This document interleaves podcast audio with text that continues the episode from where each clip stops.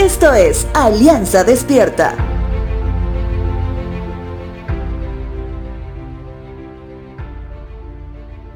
Recuerdo una historia que me contó mi esposa, que cuando ella estaba en colegio, en medio de un tiempo de descanso, escuchó el ruido de un vidrio quebrándose, algo que había sucedido a metros de donde ella se encontraba. Cuando llegaron los profesores tras el tremendo ruido, castigaron a todos los que habían estado cerca del hecho, aún a mi esposa, siendo que no era culpable. Cuando recordamos la historia con mi esposa, me dice que ella alegaba una y otra vez su inocencia. Sin embargo, los verdaderos culpables en medio del temor y los propios nervios de la inmadurez no llegaron a aclarar muy bien lo sucedido. Por tanto, el castigo recayó a todos. Te cuento esto porque quiero hacerte una pregunta.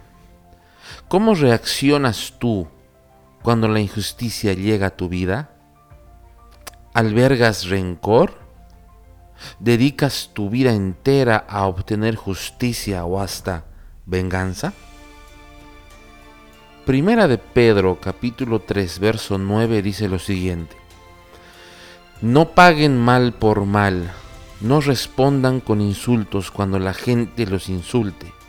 Por lo contrario, contesten con una bendición. A esto los ha llamado Dios y Él les concederá su bendición.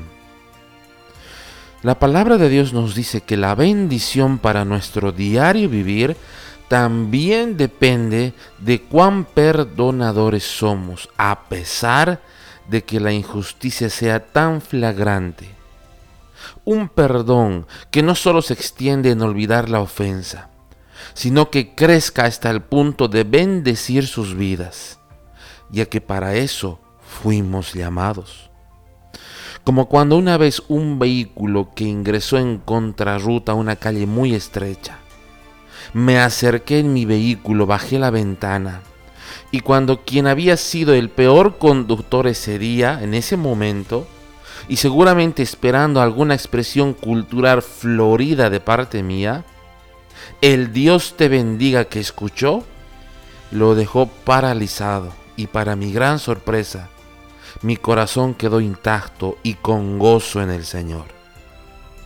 El Evangelio de Lucas capítulo 23 registra el mejor ejemplo de un inocente ante la actitud de los culpables.